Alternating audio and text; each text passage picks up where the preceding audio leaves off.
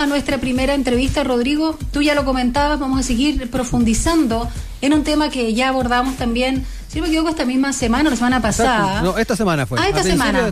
de hecho, con, con otro ex ministro de Obras Públicas, Alberto Unturraga.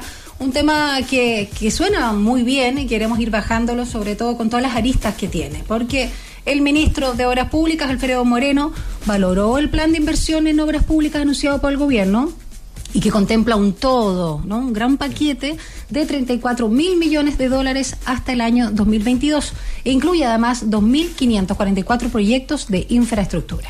En el caso del MOP, la inversión pública va a estar enfocada en vialidad con más de 7.500 kilómetros eh, de caminos que se van a pavimentar y mejorar, además de la reparación de puentes. Se estima que solo esta área genere unos 250.000 nuevos empleos. Un tema que vamos a empezar a abordar con el ex biministro de Obras Públicas y Transporte, actual secretario ejecutivo del Consejo de Políticas de Infraestructura, Carlos Cruz, que ya está con nosotros en línea. ¿Cómo está, Carlos? Muy buen día. Hola, muy buenos días. Hola, buenos días. Gracias por este contacto telefónico. Algo que también comenzamos eh, esta semana a, compartir con nuestros auditores es la valoración, el juicio, el análisis que se tiene sobre este plan que además está basado en generación de trabajo y obras públicas. ¿A usted qué le pareció, Carlos, cuando se anuncia? Bueno, primero quiero decir que es un plan ambicioso eh, y bien importante. Eh, yo creo que hacía mucho tiempo que no teníamos una concentración de esfuerzo en infraestructura de la envergadura de los anuncios que se han hecho. Ahora sí creo que es importante hacer una, hacer una distinción. De los 34 mil millones de dólares, 24 mil son inversión privada, que corresponden a proyectos impulsados por eh, el Ministerio de la Vivienda, de, perdón, de, Economía, dentro de los 130 proyectos privados que están en, cartera. Por lo tanto, desde el punto de vista de la inversión pública, son eh, 24, son 10 mil millones aproximadamente el impulso de inversión eh, para este plan. De esos, eh, una parte importante corresponde al presupuesto habitual de los ministerios. La parte adicional son del orden de 4.500 millones de dólares, que es lo que se cargaría al fondo al fondo COVID. Por lo tanto, siendo un esfuerzo muy importante y muy concentrado para eh, impulsar la actividad económica y fundamentalmente abordar los temas de desempleo, creo que hay que eh, diseccionarlo de tal manera de entender bien las magnitudes de las que estamos hablando. Carlos, en todo caso, en esa lógica, ¿te, da la impresión de que tal vez el Estado puede haber hecho más en cuanto a inyección de recursos? Bueno, yo, nosotros, bueno, es, fácil decirlo estando afuera, ¿eh? es fácil decirlo siendo, siendo secretario ejecutivo de una organización eh, distinta, privada, que tiene una visión probablemente un poco más optimista de lo que de lo que el país puede emprender pero sí, yo creo que hay espacio para, de hecho, un esfuerzo un poquito adicional. Ahora, esto se enmarca dentro de lo que fue el acuerdo del, de, abril, tengo entendido, respecto de los 12 mil millones de dólares del fondo COVID, y por lo tanto creo que corresponde más o menos a un 30% del fondo, lo cual lo cual no deja de ser un impacto significativo, pero pienso que este es un primer impacto, un primer esfuerzo, y yo estoy seguro que a partir del próximo año va a ser necesario hacer nuevos esfuerzos porque el tema del desempleo va a ser tremendamente agudo y en ese sentido creo que la inversión pública va a tener que ser muy importante para, para resolverlo. Entonces, perdón, Daniela, cortito, entonces desde, desde la perspectiva de, de, de, los eh, de quienes van a estar desarrollando esta infraestructura, está la expectativa de que se pueda hacer un nuevo anuncio entonces, en, en el mediano plazo. Sí, yo creo que yo creo que el próximo año va a ser un año de anuncios también eh, y creo que nosotros vamos a impulsar de que ojalá ese nuevo, ese nuevo anuncio se oriente fundamentalmente a inversión en infraestructura urbana, particularmente en las comunas más desvalidas. Mm. Creo que ahí hay una carencia muy importante que quedó de manifiesto con el estallido social y con la pandemia, en la cual hay una, una, un déficit, una brecha de eh, infraestructura en distintas comunas de las principales ciudades del país que creo que es bueno abordar en, esta, en este momento y de esa manera ir generando ciertas nivelaciones que se requieren para proyectar el desarrollo del país en el largo plazo. Carlos, respecto a los tiempos, em, tú señalabas al inicio de que era ambicioso, claro, eh, y hay que desagregar o aclarar bien estas cifras, porque también uno dice, bueno, 34 mil millones de dólares, pero hay varias cosas ahí que bajar, que son los presupuestos adicionales, cuánto viene de lo público, lo privado también, como tú aclarabas. Pero si pensamos en los tiempos y considerando además el 2022, que ya sería un año de ejecución para el próximo gobierno, ¿Crees que, que, se pueda cumplir por parte de lo que queda de este? Eh, porque además uno se pregunta si se vio haber hecho al comienzo de esta administración, prepandemia también de alguna forma. Yo creo, yo los tiempos son ambiciosos. O sea, eh, hacer en dos años un aumento, eh, un aumento, por ejemplo, en el caso del Ministerio de las Públicas, un aumento del 30% del, de la capacidad de gasto, eh, no es menor. Eso pone implica poner la máquina institucional del Ministerio a todo vapor para que se pueda lograr. Ahora, yo creo que es posible y, por lo tanto la expectativa sería de que esta cantidad de, de recursos que están hoy día a disposición se puedan gastar antes de marzo del 2022, de tal manera que el próximo gobierno herede un, presupuesto eh, un poquito más, más, ambicioso desde el punto de vista de la ejecución presupuestaria y, orientado a ya no resolver los problemas de desempleo, sino más bien a proyectar el desarrollo del país en el largo plazo. Yo creo que son ambiciosos, pero, pero posibles. Bueno, en ese sentido también eh, cuando conversábamos a principio de semana con Alberto Undurraga, él eh, se preguntaba si es que efectivamente el Estado iba a tener eh, capacidad para ejecutar obras o las obras en el, según el monto anunciado y también recordó cómo esto está proyectado hasta el 2022, de ahí la importancia también de, de dejar establecido y tener claridad, transparencia para el próximo gobierno. Exacto. Bueno, nosotros lo que estamos pidiendo sería una tabla de tiempo, de modo que podamos ir haciendo un seguimiento lo más eh, fehaciente posible de cuáles son los avances que se están teniendo. Eh, y eso no va a ser fácil porque a pesar de que aquí hay un gran avance también en términos institucionales, de, eh, al concentrar en una sola mano la, la, ejecución de este, de este programa, creo que ya es un avance importante y creo que vamos a poder convenir con el ministro de las Públicas alguna forma de seguimiento. De hecho, tenemos invitados, o sea, el ministro pidió presentarle el programa de, el programa de de activación al Consejo Política e Infraestructura el próximo jueves. Por tanto, lo tenemos ya invitado. Estamos eh, eh, organizando la reunión para mañana, mañana a las ocho a las dos y media del día. Y una de las cosas que queremos convenir con él es una, una tabla de tiempo, de tal manera de poder hacer un seguimiento fehaciente de las inversiones realizadas y ver de qué manera podemos acompañar desde el sector privado para que esto sea posible.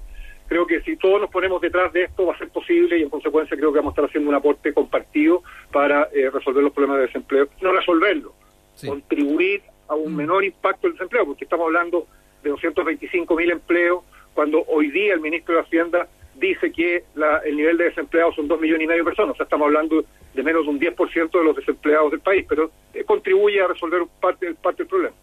Estamos conversando con Carlos Cruz, ex biministro de Obras Públicas y Transporte, actual secretario ejecutivo del Consejo de Políticas de Infraestructura.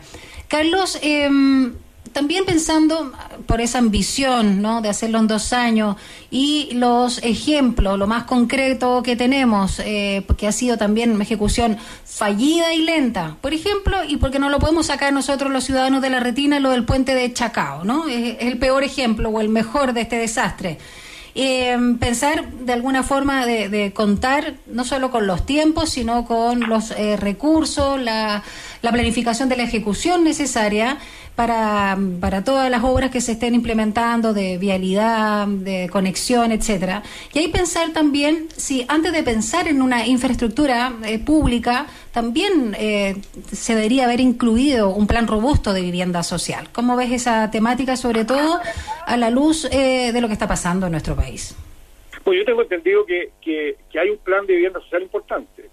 escuché al ministro de Vivienda ayer decir de que se va a impulsar un, nuevos concursos con los, eh, los, programas de los programas de, vivienda subsidiada eh, del orden de 60.000 viviendas nuevas, lo cual yo creo que es bien importante. Piensen ustedes que al año se licitan eh, subsidios por más o menos eh, 60.000 viviendas, por lo tanto, a mitad, a mitad de año, hacer un nuevo impulso por 60.000 viviendas yo creo que puede ser, puede ser algo relativamente significativo, aunque, de nuevo, el déficit de vivienda en Chile son 440.000, por lo tanto, estamos todavía lejos de hacernos cargo de los problemas de, déficit de vivienda. Yo creo que sí, yo creo que tú tienes toda la razón. Yo creo que acá hay un problema de, encadenamientos institucionales que es muy, muy importante tener en cuenta para efecto de llevar adelante este tipo de iniciativas. O sea, acá todas las reparticiones públicas tienen que ponerse detrás de, este, de esta meta de eh, eh, llevar adelante inversiones que puedan eh, contribuir a disminuir los temas de desempleo. Y en ese sentido, creo que el trabajo conjunto de todas las entidades que toman decisiones en relación a proyectos es muy importante. Hemos tenido en, reiteradas ocasiones ejemplos respecto de los entrabamientos que se producen producto de el rol que cumplen algunas instituciones preservando algunos algunas consideraciones básicas, como por ejemplo el Consejo de Monumentos Nacionales, que tanto se le achaca de tener que, eh, de, las demoras y los costos que implican aumento en, en, mayores obras.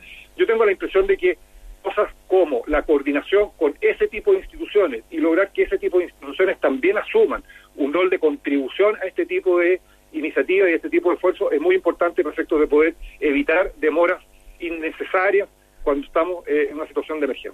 Carlos, en, muchos aspectos se ha, eh, contemplado esta, esta emergencia como una oportunidad eh, para ir cambiando ciertas, ciertas dinámicas a nivel estatal. En lo que tiene que ver con los tiempos, ¿te da la impresión de que podría ser una buena oportunidad para poder ir evitando la ralentización de ciertos procesos, el tema de las licitaciones que de repente también demoran? ¿Cómo ves también esa oportunidad?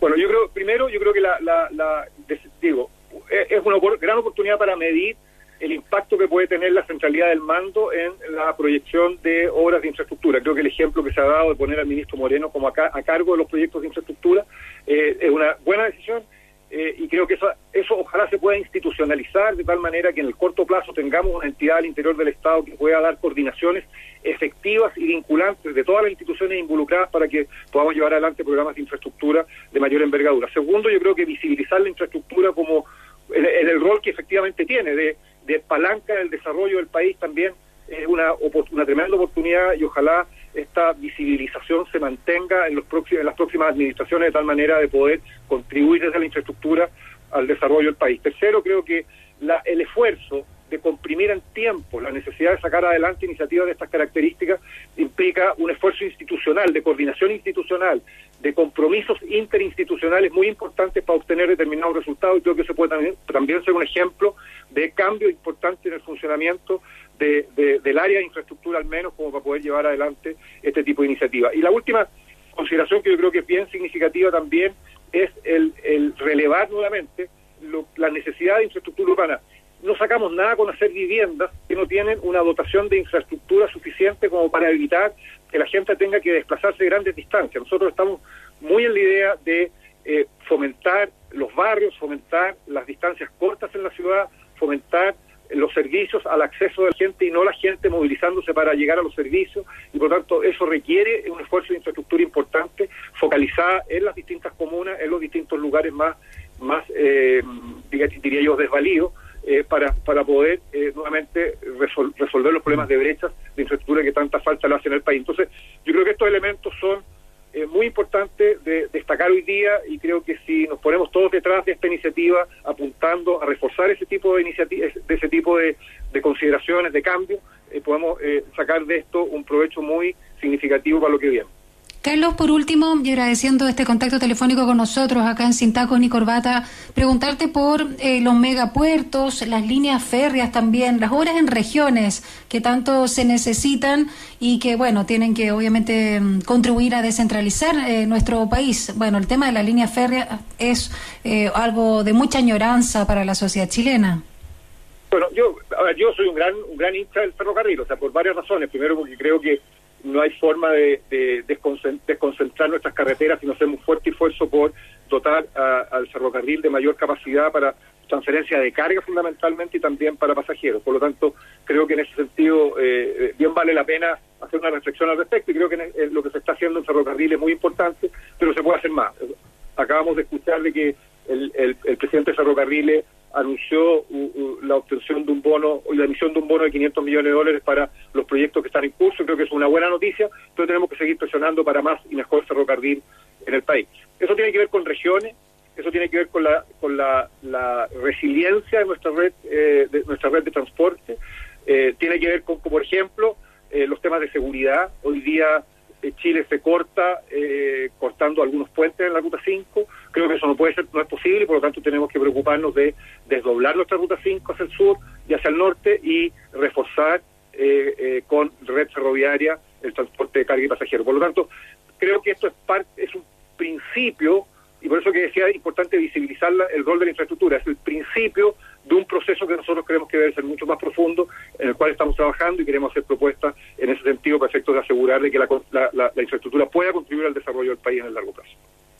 Eh, y lo último, Carlos, también centrándonos un poco en, eh, nuestra capital, eh, ¿qué, elementos también podríamos incorporar en este en este en este escenario tal vez propicio para, para las obras? uno se pone a pensar en, lo que ha pasado con proyectos como el eje Alameda Providencia, donde se esperaba que pudiera tener algún avance, pero finalmente eso fue suspendido y tendrá que esperar un, poco más. ¿Cómo ves también el, cómo se va desarrollando este plan dentro de lo que es nuestra región metropolitana?